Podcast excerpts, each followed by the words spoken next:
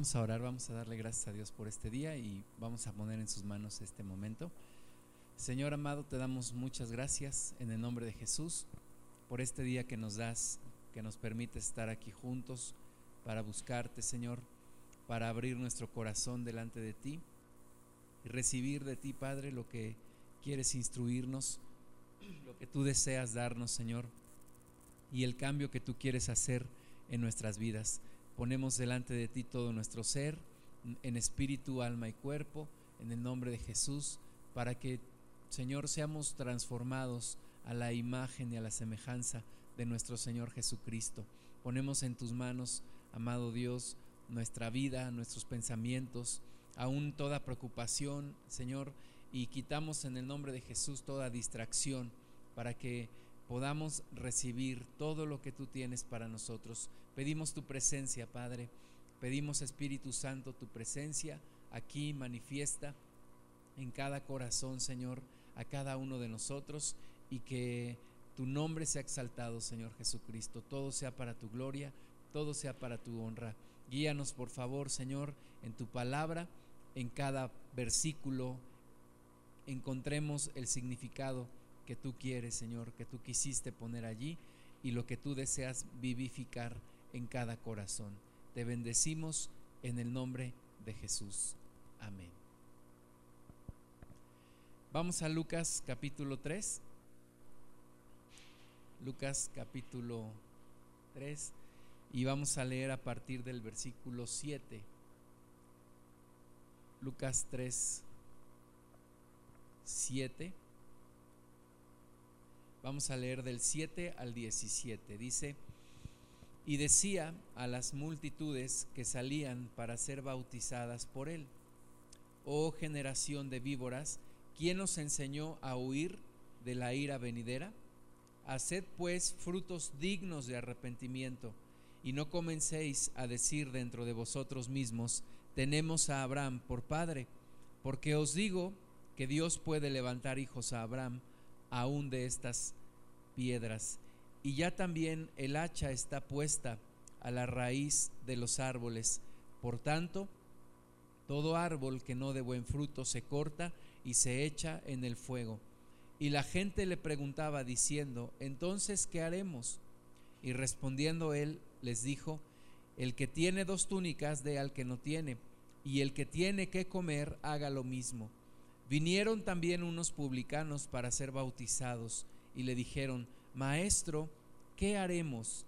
Él les dijo, no exijáis más de lo que os está ordenado. También le preguntaron unos soldados diciendo, ¿y nosotros qué haremos? Y les dijo, no hagáis extorsión a nadie, ni calumniéis, y, con, y contentaos con vuestro salario como el pueblo estaba en expectativa, preguntándole todos, preguntándose todos en sus corazones si acaso sería el Cristo, respondió Juan diciendo a todos, yo a la verdad os bautizo en agua, pero viene uno más poderoso que yo, de quien yo no soy digno de desatar la correa de su calzado. Él os bautizará en Espíritu Santo y fuego. Su aventador está en su mano, y limpiará su era y recogerá el trigo en su granero y quemará la paja en fuego que nunca se apagará.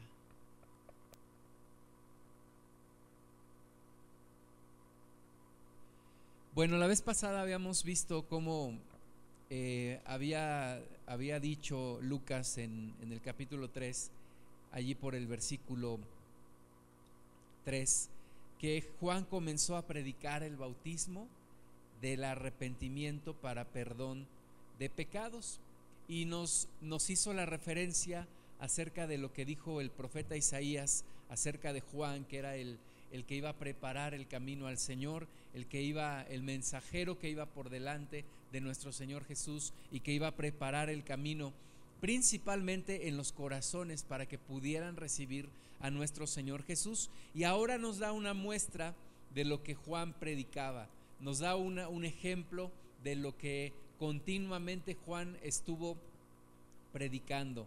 Nos habla eh, específicamente de lo que Juan predicaba y haciendo un énfasis especial en el arrepentimiento.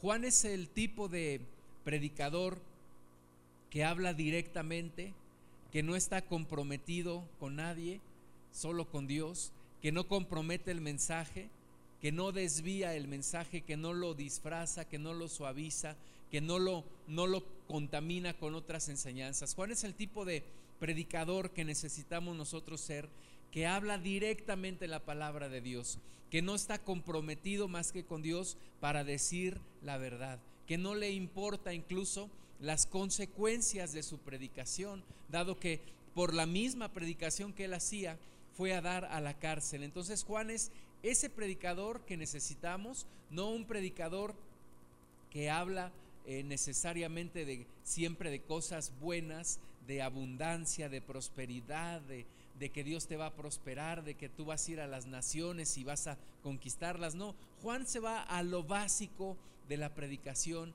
y lo básico de la predicación del Evangelio es el arrepentimiento. No podemos dejar de predicar arrepentimiento porque las, las únicas personas que serán salvas son las que a través del arrepentimiento se acercan a nuestro Señor Jesucristo. Entonces el arrepentimiento no puede desaparecer de la predicación, de lo que nosotros hablamos, de lo que nosotros eh, difundimos. necesitamos tomar el ejemplo de Juan el Bautista, de una verdadera predicación comprometida con nuestro Dios. Juan predicaba a las multitudes, dice eh, Lucas 3:7, que él decía a las multitudes que salían para ser bautizadas por él.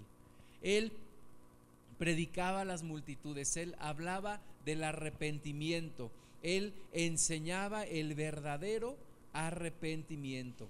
Y vamos a ver ahora cinco pasos que, que tiene el verdadero arrepentimiento, cinco características que tiene el verdadero arrepentimiento. Y primero quisiera, quisiera eh, recordar un concepto de arrepentimiento que se me hace muy, muy práctico. Arrepentimiento tiene que ver con tres cosas. Tiene que ver con confrontar el pecado. Yo necesito reconocer mi pecado personalmente. Necesito yo reconocer que soy culpable. Necesito lidiar con ese pecado personal que yo tengo. Entonces quiere decir confrontar el pecado, confesar el pecado en segundo lugar delante de, de Dios, reconocer ese pecado y confesárselo a Dios. Y tercer lugar, abandonar el pecado. Confrontar el pecado, confesar el pecado y abandonar el pecado. Necesitamos esos tres pasos porque si no tendríamos un arrepentimiento falso y nosotros necesitamos vivir en un verdadero arrepentimiento. Entonces Juan predicaba el, el arrepentimiento y lo, lo, primero de lo, que, de lo que hace énfasis Juan dice que él decía a las multitudes en Lucas 3:7, oh generación de víboras, ¿quién os enseñó a huir de la ira venidera? Está enseñando que el pecado trae un castigo y está enseñando a tener temor del castigo eterno. Necesitamos predicar el Evangelio y predicar que hay una consecuencia al pecado, que aunque el juicio no es inmediato, sin embargo, hay un juicio que está sobre toda persona que, que como tú y yo hemos cometido el pecado y que no se ha arrepentido. Juan decía, generación de víboras, le decía a la multitud, Aquí vemos que él no está, no es, no es temeroso de la gente, no busca el favor de la gente. Pablo dijo, si buscara el favor de la gente ya no podría servir a Cristo. Juan no estaba buscando el favor de las personas. Juan les decía, generación de víboras, ¿quién os enseñó a huir de la ira venidera? Jesucristo nos salva y de una de las cosas de las que nos salva Jesús es de la ira de Dios. Nos salva de la ira de Dios. El libro de Romanos dice que la ira de Dios se manifiesta en contra de la impiedad de los hombres, que con impiedad e injusticia detienen la verdad. Hay una ira de Dios sobre la humanidad, es una realidad. Y necesitamos al predicar el Evangelio como lo hacía Juan, necesitamos predicar también de esta ira de Dios, que está sobre la humanidad, porque Dios no tendrá por inocente al culpable. Dios no se va a hacer de la vista gorda y va a decir al final, bueno, no se preocupen, todos están perdonados. No, sino que hay una ira venidera. Y Juan dice, ¿quién les enseñó a ustedes a huir de la ira venidera? Jesucristo predicó acerca del castigo eterno. Quiero decirles que Jesús predicó más del infierno que del propio cielo. Jesús habló del infierno. Vamos a ver nada más una, una cita en Lucas 13. Lucas 13 a partir del versículo 22. Y luego regresamos a Lucas 3. Lucas 13, 22. Dice, pasaba Jesús por ciudades y aldeas, enseñando y encaminándose a Jerusalén. Y alguien le dijo, Señor, ¿son pocos los que se salvan? Y él les dijo, esforzaos a entrar por la puerta angosta, porque os digo que muchos procurarán entrar y no podrán. Después que el padre de familia se haya levantado y cerrado la puerta, y estando fuera, empecéis a llamar a la puerta diciendo, Señor, Señor, ábrenos. Él respondiendo os dirá, no sé de dónde sois. Entonces comenzaréis a decir, delante de ti hemos comido y bebido, y en nuestras plazas enseñaste. Pero os dirá, os digo que no sé de dónde sois. Apartaos de mí todos vosotros, hacedores de maldad. Allí será el llanto y el crujir de dientes, cuando veáis a Abraham, a Isaac, a Jacob y a todos los profetas en el reino de Dios y vosotros estéis excluidos. ¿Qué, qué, palabra tan, tan directa de nuestro Señor Jesús? Y yo no sé si tú puedas imaginar esto que Él está diciendo. Dice, muchos tratarán de entrar, pero el Padre ya habrá cerrado la puerta. Dice, muchos a lo mejor estando en el infierno podrán ver y verán a Abraham, verán a Isaac, verán a Jacob, verán a aquellos que sí se arrepintieron, los verán en el cielo y querrán entrar, querrán salir del castigo. Pero dice el Señor Jesús, pero no podrán, porque Dios les dirá, no sé ustedes quiénes son. Y ellos dirán, pero si nosotros delante de ti comimos, delante de ti bebimos, a lo mejor estuvimos orando cada que, cada que comíamos, Señor, nosotros orábamos y enseñaste nuestras plazas. Mira, yo me congregaba, yo estaba en tal lugar, pero lo que verdaderamente hace entrar por la puerta angosta es el arrepentimiento, el verdadero arrepentimiento. Nos habla aquí de que muchos creen estar dentro del reino de Dios, pero muchos verdaderamente no están. Y era el caso de muchos en Israel, de todo el pueblo de Israel, creyendo tener la salvación, ya la habían perdido y no se daban cuenta. Y Jesús les dice, ustedes estarán en aquel día tratando de entrar, pero no entrarán. Y verán a Abraham, a Isaac y a Jacob, pero ustedes estarán excluidos. Y tú y yo no podemos darnos el lujo de quedar excluidos. No podemos darnos el lujo de pensar que somos salvos y de confiarnos. Necesitamos vivir un verdadero arrepentimiento y necesitamos tener conciencia del castigo venidero. Eh, ciertamente el Evangelio se tiene que predicar el, el arrepentimiento, el perdón de pecados y la salvación en Cristo. Pero una de las cosas que no podemos dejar de hablar es del castigo eterno. muchas iglesias ya no predican del infierno. Muchos hermanos ya no hablan del infierno. Y muchos hermanos están perdiendo el temor de Dios. Yo lo veo por donde quiera, por donde quiera. Estoy asombrado. En los últimos días he escuchado de tantos casos. No estoy hablando de cientos porque no conozco a cientos, pero he escuchado de varios casos. Y si yo hiciera una cuenta de toda la gente que he conocido en Cristo y de todos los que ya no están, los que ya no se congregan, los que ya no leen la Biblia, los que ya no oran, verdaderamente es alarmante. Alarmante. ¿Por qué? Porque se está perdiendo el temor de Dios. Escucho de personas que embarazan a una mujer, son cristianos, entre comillas, y la dejan. De personas que terminan divorciadas en unos, en unos cuantos años. De personas que cometen adulterio, supuestamente cristianos. ¿Por qué? Porque nos hemos olvidado del castigo venidero. Personas que dicen ser cristianos y hacen lo peor que ni en el mundo se hace. Lo peor. ¿Por qué? Porque nos hemos olvidado del castigo eterno.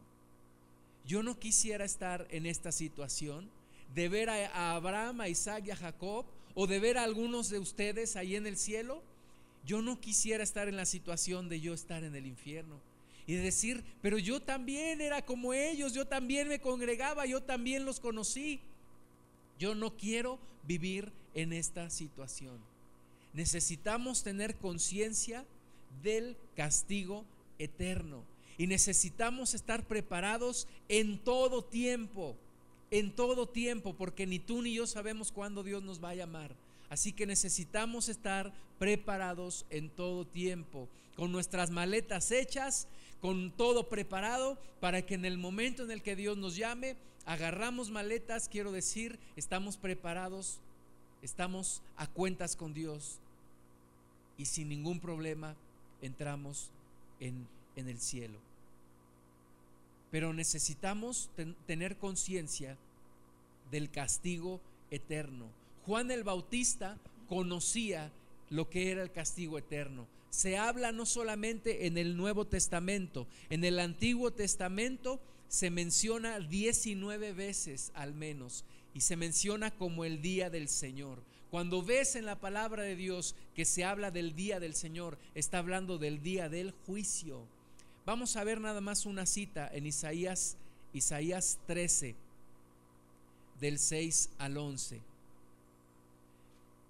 Isaías 13 del 6 al 11 dice, aullad, porque cerca está el día de Jehová.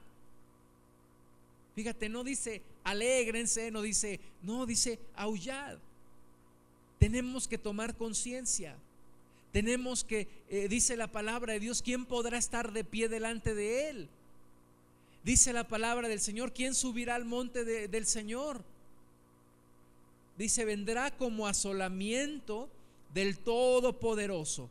Por tanto, toda mano se debilitará y desfallecerá todo corazón de hombre. Y se llenará de terror, angustias y dolores se apoderarán de ellos. Tendrán dolores como mujer de parto. Se asombrará cada cual al mirar su compañero, sus rostros, rostros de llamas mucha gente, incluso cristianos, entre comillas, incluso hay doctrinas que hoy están negando la existencia del infierno. Hay doctrinas que dicen que el infierno no existe.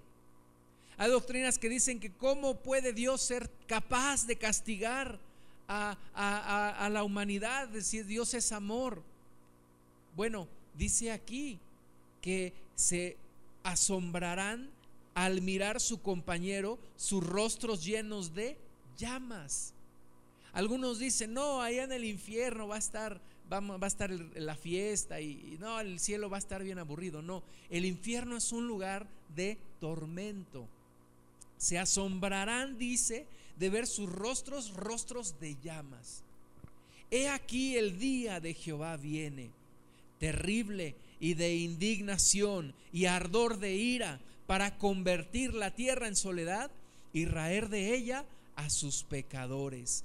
Por lo cual las estrellas de los cielos y sus luceros no darán su luz, y el sol se oscurecerá al nacer, y la luna no dará su resplandor, y castigaré al mundo por su maldad, y a los impíos por su iniquidad, y haré que cese la arrogancia de los soberbios, y abatiré la altivez de los fuertes. Ese es el día de Jehová. Nosotros tenemos, sí, que amar a Dios, pero también necesitamos tener temor de Dios. Yo no quiero pasar por esto. Algunos dicen, no, es que el infierno está en la tierra, todo lo que haces lo pagas aquí. No, lo pagas aquí y lo pagas allá si no te arrepientes. Yo no quiero pasar por esta ira del Señor. Algunos dicen, no, es que eh, el día de Jehová se refiere a momentos en donde Dios ejecutó su juicio a momentos aquí en la tierra. Es cierto, Dios ejecuta juicio en la tierra, pero el día de Jehová vendrá también. El día grande y terrible del juicio, en donde todo ser que ha vivido en esta tierra tendrá que ser juzgado. Y de antemano, aquel que no se encuentra su nombre en el libro de la vida, pierde ese juicio. Y Juan dice, ¿quién nos ha enseñado a huir de la ira venidera? Vino un juicio sobre Israel en el año 70. En el año 70 después de Cristo, Roma destruyó Jerusalén, mató a una gran cantidad de judíos y muchos de ellos enfrentarán el juicio y muchos de ellos irán al infierno. Nosotros necesitamos tomar conciencia mis, mis actos no son actos aislados y no son actos que no tienen consecuencia. Dice la palabra del Señor que aún de toda palabra ociosa que sale de nuestra boca tendremos que dar cuenta. Tendremos que dar cuenta. No es una historia eh, que, que se diga para espantar a la gente, no, es una realidad. Es una realidad. Necesitamos, para poder vivir en un verdadero arrepentimiento, reconocer el castigo eterno.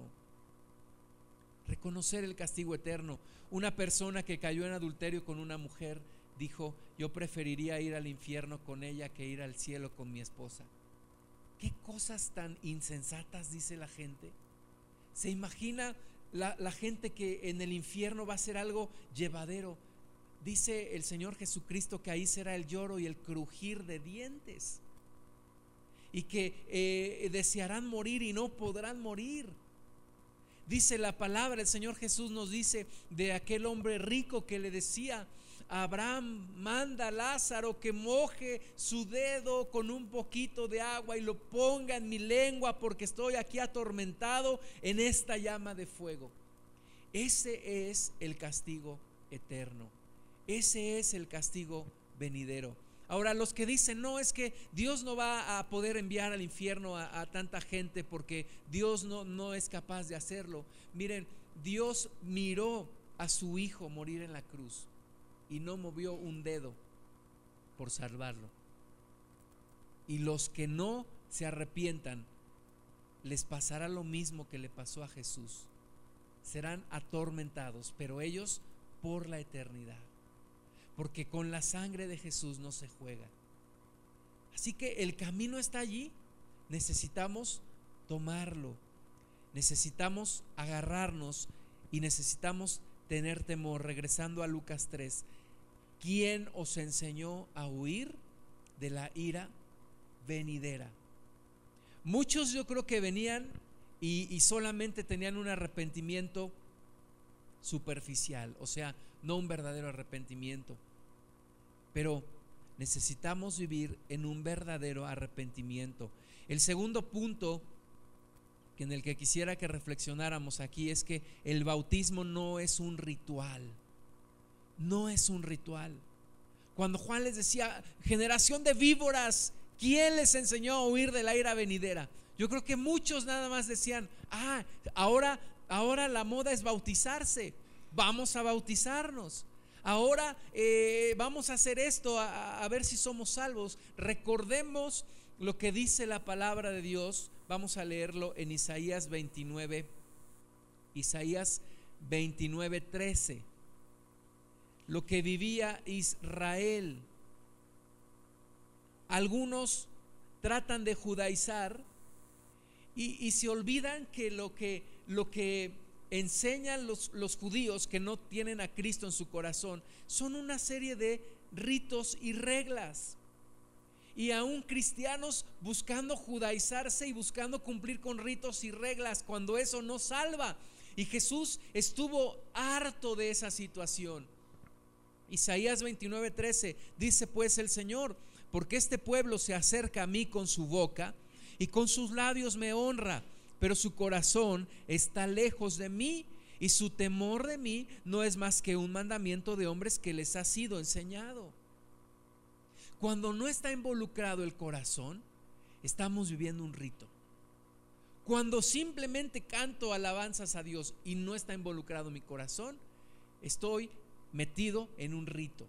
Cuando vengo a la congregación simplemente por inercia y no está involucrado mi corazón, estoy en un rito, caí en religión. Mi corazón está lejos de Dios, aunque mi boca lo honre, pero mi corazón está lejos.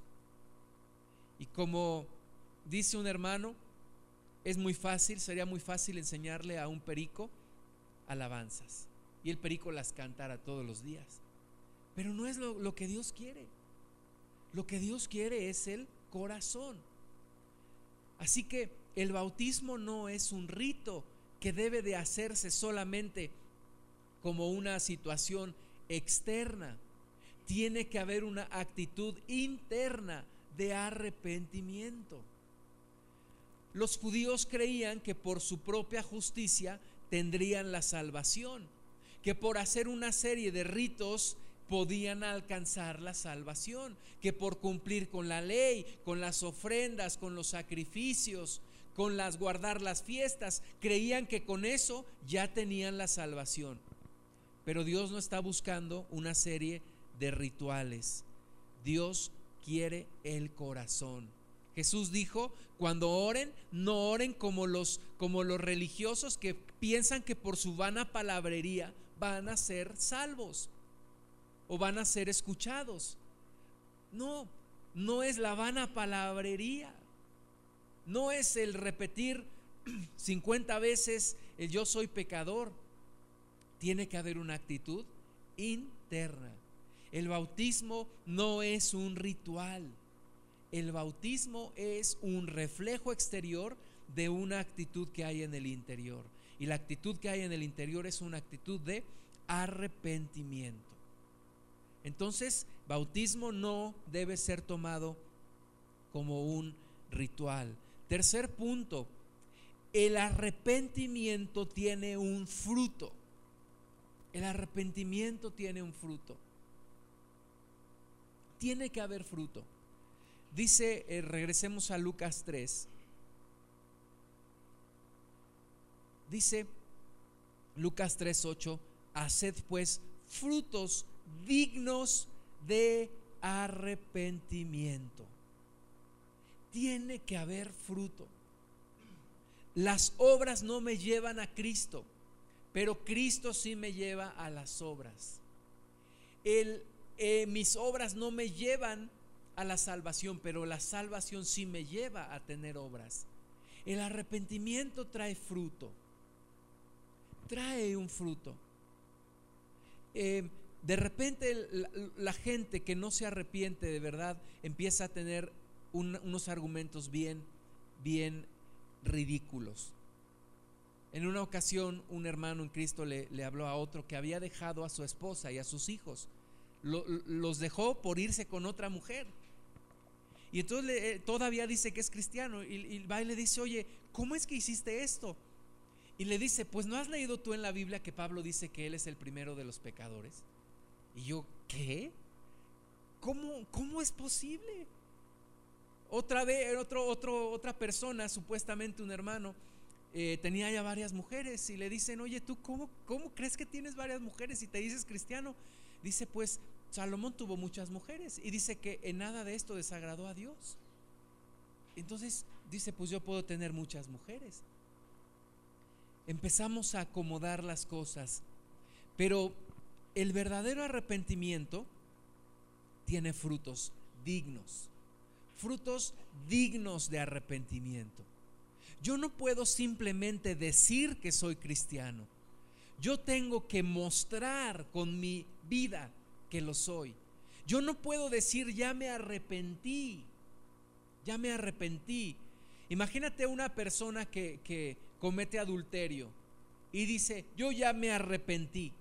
Ok, ya te arrepentiste, pero sigues adulterando. Entonces, ¿cómo dices que ya te arrepentiste? No, es que el arrepentimiento es del corazón. No, el arrepentimiento implica fruto. Fruto. Tiene que haber fruto. Se tiene que notar que ya te arrepentiste. Tiene que haber cambios en tu vida. Tiene que haber transformación en tu vida. Vamos a apartar aquí en Lucas 3 y vamos a Hechos 26, 20.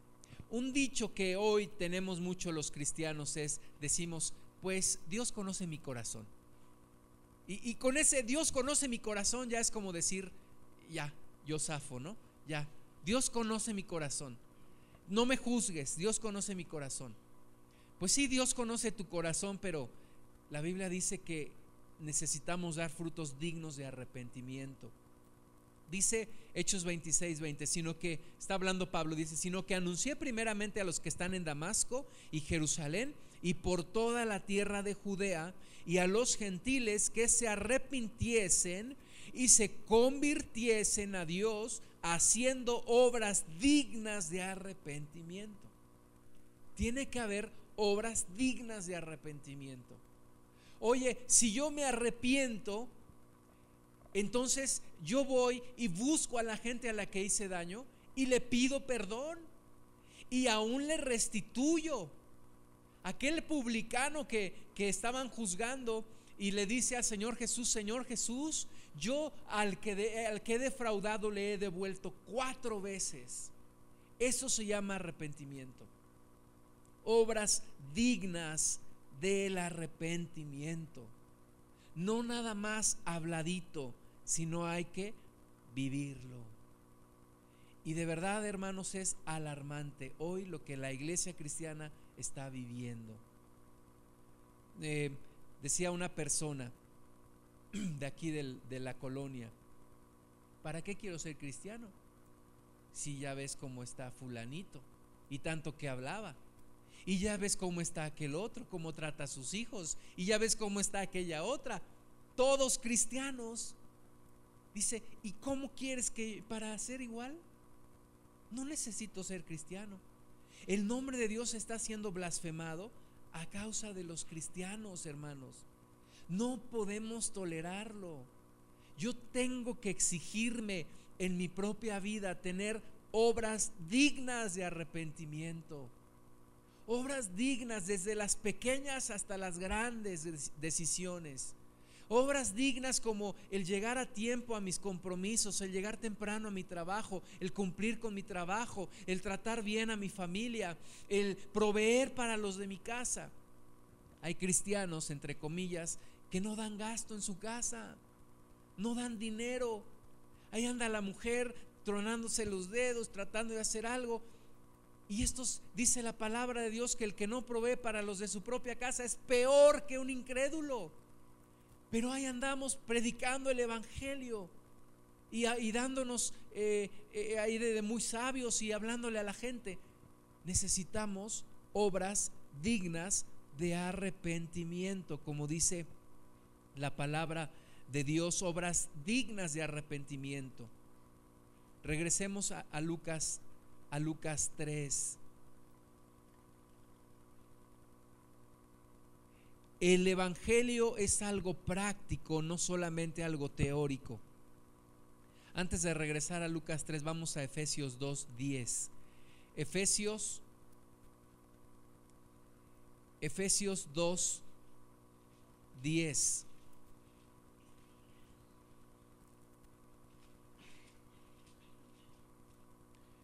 Efesios 2, 10.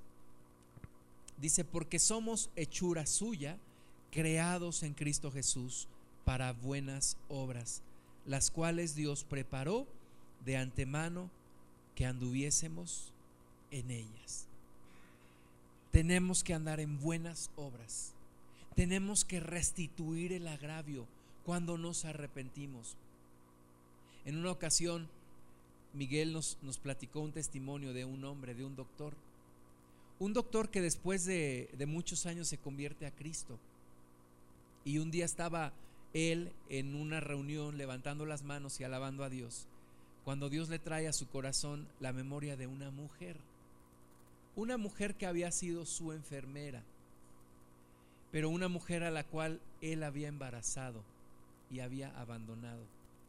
Y Dios se la trae a, su mente en ese momento de alabanza.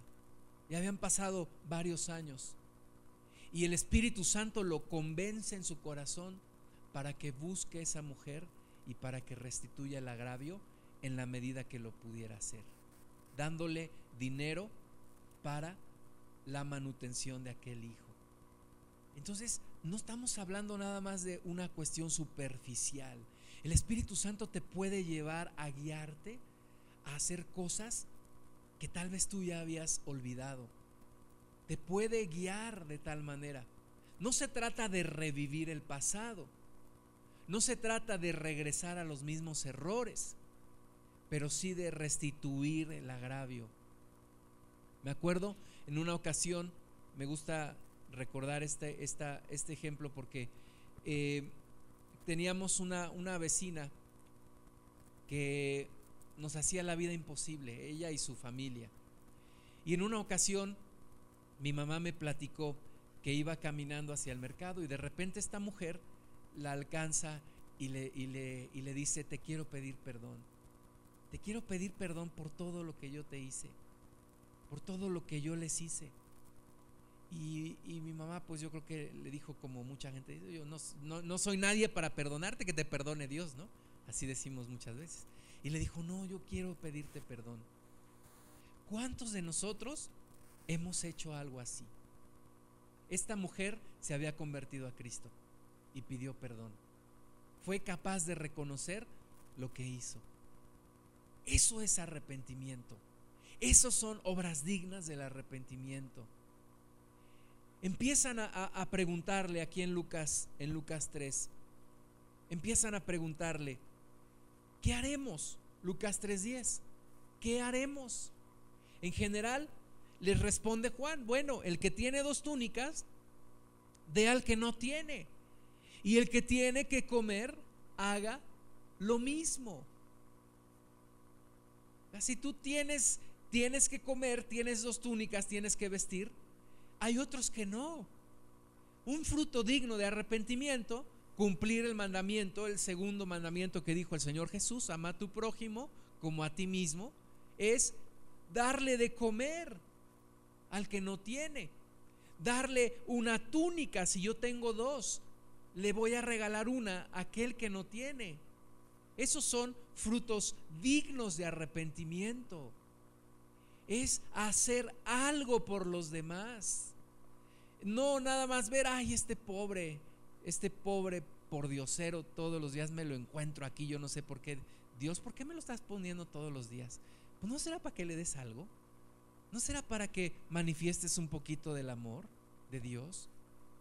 Íbamos en una ocasión, eh, me tocó traer el hermano Wen Myers a una reunión aquí a Pachuca y íbamos en un semáforo. Me dice, párese ahí hermano, por favor. Y, estaba una, una joven vendiendo flores y le dice el hermano, tenga este dinero. Le dio un billete. Y la joven lo vio y dijo, tenga las flores. Dice, no, no, este, úsalo como tú quieras. Dios te bendiga, Cristo te ama. Y voltea y me dice, hermano, que no pase un día sin que bendiga usted a una persona. Bendiga a una persona. Esos son frutos dignos de arrepentimiento. No ser igual que los demás. Tienes a lo mejor un, un vecino que no tiene que comer. O tienes a un pariente que está enfermo. Yo no sé, Dios te va a poner muestra los frutos dignos del arrepentimiento. Esto es en general para todos nosotros, pero luego unos publicanos se acercaron en Lucas 3:12 y le dijeron, maestro, ¿y nosotros qué haremos? ¿Sabes que los publicanos eran los cobradores de impuestos? Roma tomaba de los mismos judíos y los ponía a cobrar impuestos. Ahora el problema era que muchos de ellos no cobraban lo que debían cobrar, cobraban de más. Entonces se quedaban con lo que cobraban de más. Y entonces estos publicanos era gente odio, odiada por, por el pueblo porque no por encima además de cobrarles impuestos que le daban a los romanos, y muchos judíos se preguntaban si deberían de pagar o no impuestos. Por eso unos fueron a, preguntarle a Jesús, Señor, ¿es, ¿es lícito pagar impuestos? Muchos pensaban que no, que no debían de pagar impuestos. Entonces odiaban a estos publicanos. No podían los publicanos entrar en, en todas las ceremonias religiosas estaban excluidos, haz de cuenta como excomulgados, como hoy ah, se hace en algunos lugares. Entonces, estos publicanos estaban excluidos. Y entonces ellos vienen delante de Juan y le dicen, ¿y nosotros qué haremos? Y él les dijo, no exijáis más de lo que os está ordenado. Jesús dijo en Mateo 21, 31 y 32 que muchos publicanos, muchos publicanos iban antes que muchos judíos religiosos, antes en el reino de Dios.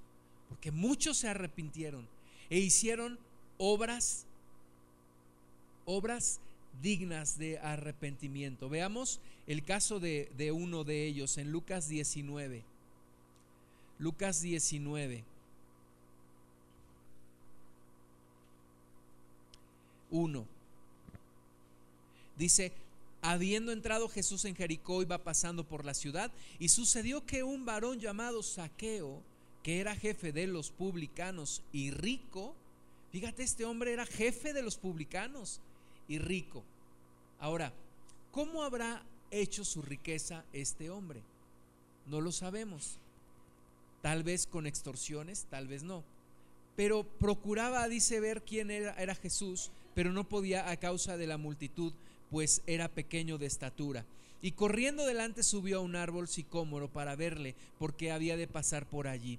Cuando Jesús llegó a aquel lugar, mirando hacia arriba, le vio y le dijo, Saqueo, date prisa, desciende, porque hoy es necesario que pose yo en tu casa. Entonces él descendió a prisa y le recibió gozoso. Imagínate tú que tú fueras un publicano, estás fuera completamente de, los, de los negocios de Dios porque, porque los religiosos te han excluido, porque dicen que tú no eres digno de participar, de antemano estás condenado. Imagínate que Jesús viene y te llama y te dice, es necesario que hoy pose yo en tu casa, pues te pones a brincar de felicidad te pones feliz porque lo, que otros te negaban, Jesús te lo está dando, la oportunidad de arrepentirte, la oportunidad de ser salvo. Entonces Saqueo puesto de pie, perdón, eh, entonces él, versículo 6, descendió a prisa y le recibió gozoso. Al ver esto todos murmuraban diciendo que había entrado a posar con un hombre pecador. Entonces Saqueo, puesto en pie, dijo al Señor, he aquí, Señor, la mitad de mis bienes doy a los pobres. Y si en algo he defraudado a alguno, se lo devuelvo cuadriplicado. ¿Cómo, cómo ves estas, estas obras? La mitad de mis bienes doy a los pobres. ¿Qué te parece? Cualquiera lo hace, ¿no? Cualquiera la mitad de sus bienes lo da para los pobres. Una vez me decía un amigo, este señor que es dueño de casi todo México, que no quiero decir su nombre, que se enojan los de Samos y todo esto, pero este, hombre me, me decía mi amigo, ¿por qué le paga una miseria a sus trabajadores? Una miseria y él siendo cada vez más rico. Frutos dignos de arrepentimiento. A ver, esos empresarios que verdaderamente son cristianos, páguenle bien a su gente páguenle bien, no la exploten, no la malpasen, no, no sean eh, aprovechados. Este hombre dice, yo la mitad de lo que gano lo doy a los pobres. y además, si a alguien lo he defraudado, se lo devuelvo cuadriplicado. ¿Qué te parece? Esos son frutos dignos de arrepentimiento. Eso es lo que predica Juan el Bautista. Regresemos a Lucas a Lucas 3. Todos los publicanos les dicen, no exijan más de lo que está ordenado. Y con, y con eso. Luego se acercan soldados, versículo 14. Le preguntan, ¿y nosotros qué haremos? A lo mejor si lo pusiéramos al día de hoy, unos judiciales, ¿no? Unos judiciales se acercan con el Señor y le preguntan, ¿y nosotros qué haremos? Y él les dice, ok, no hagan extorsión a nadie. Ni calumniéis. ¿Por qué calumniaban? Pues porque tal vez les daban un dinero y le decían, tú ve y di que él hizo tal cosa y yo te doy este dinero. Dice Juan el Bautista, no calumniéis, no hagas extorsión a nadie y conténtate con tu salario. ¿Por qué? Porque si estás contento con tu salario, ya no vas a andar en, corrupciones. Eso es vivir con frutos dignos de arrepentimiento.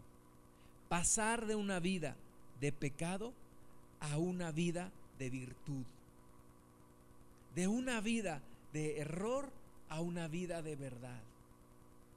¿Qué, has, qué haremos? Y nosotros estudiantes, ¿qué haremos? Pues no copien. Una vez una, una persona estaba copiando, lo caché. Y días después me dijo que era cristiano. Y yo le iba a decir, no le digas a nadie. ¿Cómo copiando? Frutos dignos de arrepentimiento. Hagamos frutos dignos de arrepentimiento. El día viernes me encontré, y me invitó a desayunar un amigo y, iba entrando al lugar y, me encontré a una persona allí, una maestra que es cristiana. Inmediatamente me dijo, no crea que yo vengo a una junta aquí al, a este lugar. Y sí iba a una junta, salió con otras directoras. Hay que dar testimonio con nuestra vida, frutos dignos de arrepentimiento. Frutos dignos de arrepentimiento. Cuidado con nuestro testimonio. El hermano Wayne dice, nunca suba a una mujer que no es su esposa en su carro y no viaje con ella a solas. Porque aunque no haga nada malo, Dice, el diablo no necesita de una verdad para echar a perder su ministerio. Con una mentira lo puede hacer. Mucho cuidado, mucho cuidado. Que no me encuentren un día hablando a solas con una mujer. Que no me, que no haga yo cosas aún, cosas buenas que parezcan malas. Tengo que cuidar mi testimonio. Tengo que dar fruto digno de arrepentimiento. Tengo que dar un fruto. Necesitamos, hermanos, tener esa conciencia. Tenemos que dar fruto. Y en, el, en Lucas 3.8 les dijo también, y no comencéis a decir dentro de vosotros mismos tenemos a Abraham por padre.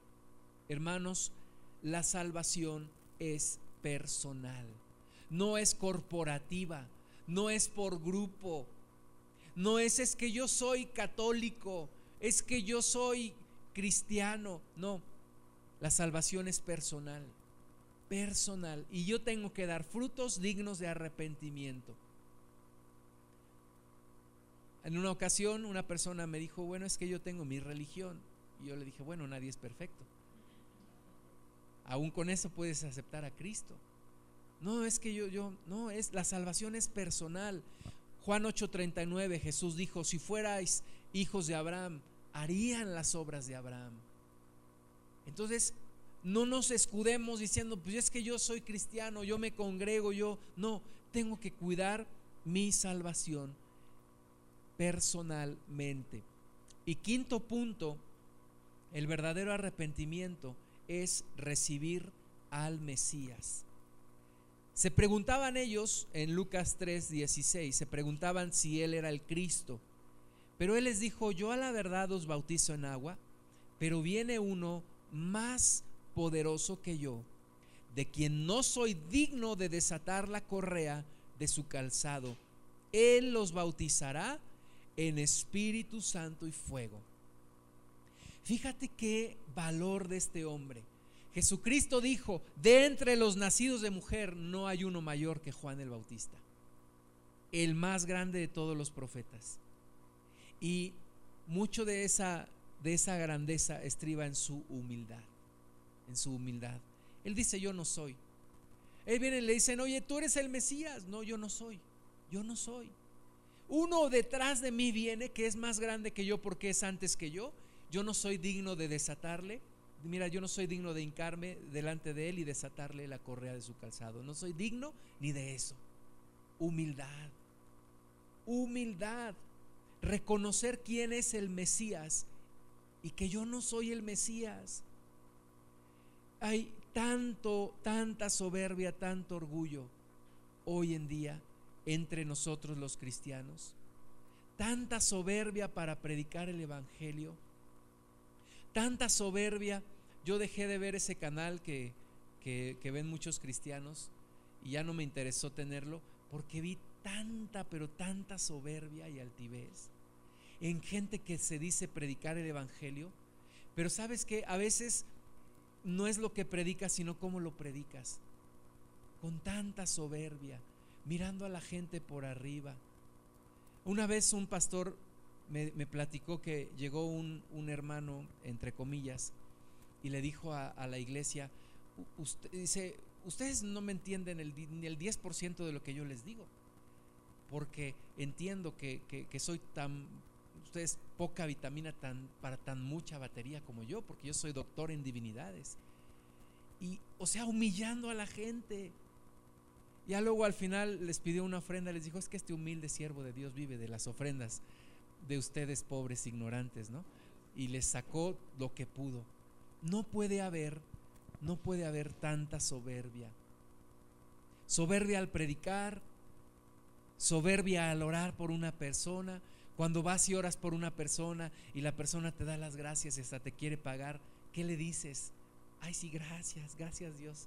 No, no, no soy yo como, como Juan, no soy yo es, el que viene conmigo, no soy yo, es Jesús, es el Mesías. Tú a quien necesitas conocer no es a mí, necesitas conocer al Mesías, necesitas conocerlo a Él. Yo no soy digno de inclinarme y desatarle la correa de su calzado. Él bautiza en Espíritu Santo y fuego. Y Juan reconoce su lugar. Y Juan dice aún después que cuando Jesús comienza su ministerio y le dicen unos, oye Juan, ya muchos están, eh, están siendo bautizados por aquel que tú bautizaste. Y le dijo Juan, es necesario que yo mengüe y que él crezca, que yo vaya hacia abajo. ¿Cuántos nos hemos molestado en alguna ocasión porque es que estás invadiendo mi ministerio? Estás, estás invadiendo mi ministerio. No lo hagas. Es mi ministerio. O no es que esos están predicando como le dijeron a Jesús. Aquellos están predicando y no andan con nosotros y se los prohibimos, Señor Jesús.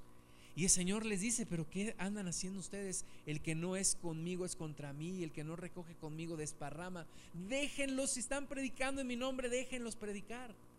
Tenemos una soberbia y unos celos y una hambre de protagonismo y de exclusividad que necesitamos terminar con ella.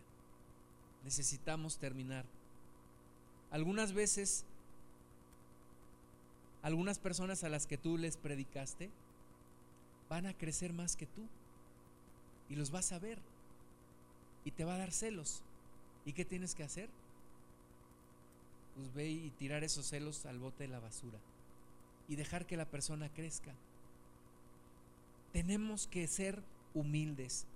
Una persona arrepentida sabe que lo importante es el Mesías. Y el Mesías no somos ni tú ni yo, es Jesús. Necesitamos reconocer que Él es verdaderamente la estrella y el protagonista de esta historia. Su aventador, dice Juan, Lucas 3:17, su aventador está en su mano. De nuevo, hay consecuencias. ya les había dicho que había una ira venidera, ya les había dicho que el hacha ya estaba puesta para cortar todo árbol que no da buen fruto, y ahora les dice que Jesús trae un aventador en su mano. Y un aventador era una especie de, de rastrillo, como un tenedor grandote, que se metía al trigo, lo agarraba, lo, em, lo aventaba hacia arriba, caía el trigo y la paja, el aire la, la, la, quitaba. Así se limpiaba el trigo. Y dice Juan que Jesús ya tiene su aventador en su, en su mano para limpiar el trigo, guardar el trigo en el granero y quemar la paja en un fuego que nunca se apagará. Entonces necesitamos tener un verdadero arrepentimiento que reconoce el castigo eterno, que reconoce que el bautismo no es un ritual, que da fruto verdaderamente, que reconoce que la salvación es personal y que sabe recibir al Mesías, al único que puede salvarnos. Vamos a hacer una oración. Señor, te damos muchas gracias en el nombre de Jesús por tu palabra, Padre, que nos instruye, porque tú nos hablas, Espíritu Santo. Perdónanos, Señor, cuando hemos caído en un arrepentimiento falso, cuando, Señor, hemos creído que por pertenecer a un grupo tenemos salvación, o cuando hemos creído ser más de lo que realmente somos, Señor. Perdónanos, perdónanos, Padre, y podamos dar fruto digno de arrepentimiento podamos dar un fruto verdadero, Señor. Perdónanos y ayúdanos a caminar en el verdadero arrepentimiento. Ayúdanos a encontrarnos con Jesús cada día de nuestra vida y poder tener, Señor, esa entrada por la puerta angosta a la salvación, a vivir contigo por la eternidad. Te damos muchas gracias, Padre en el nombre de Jesús. Amén. Vamos a dar solamente unos cinco minutos,